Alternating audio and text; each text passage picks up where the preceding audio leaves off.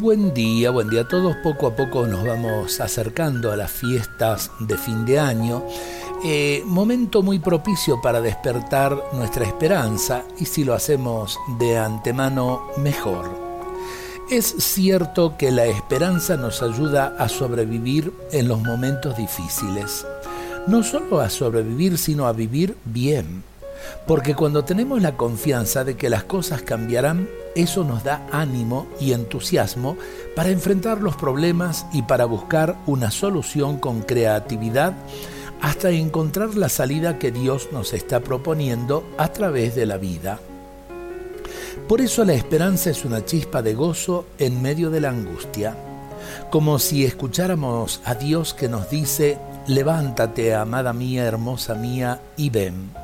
Ya pasará el invierno, cesarán las lluvias y aparecerán las flores sobre la tierra, volverá el tiempo de las canciones. Esta cita es del Cantar de los Cantares.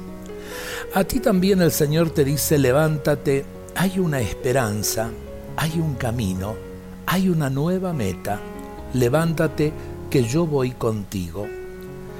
Es verdad que el Señor nos promete todo esto, pero a la vez también es una realidad que la podemos constatar día a día.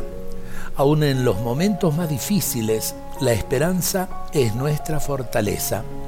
Aún en los momentos de más profundo dolor, la esperanza es nuestro consuelo. Y aún en los momentos de más grande debilidad, en definitiva, la esperanza es la fuerza para continuar el camino de la vida.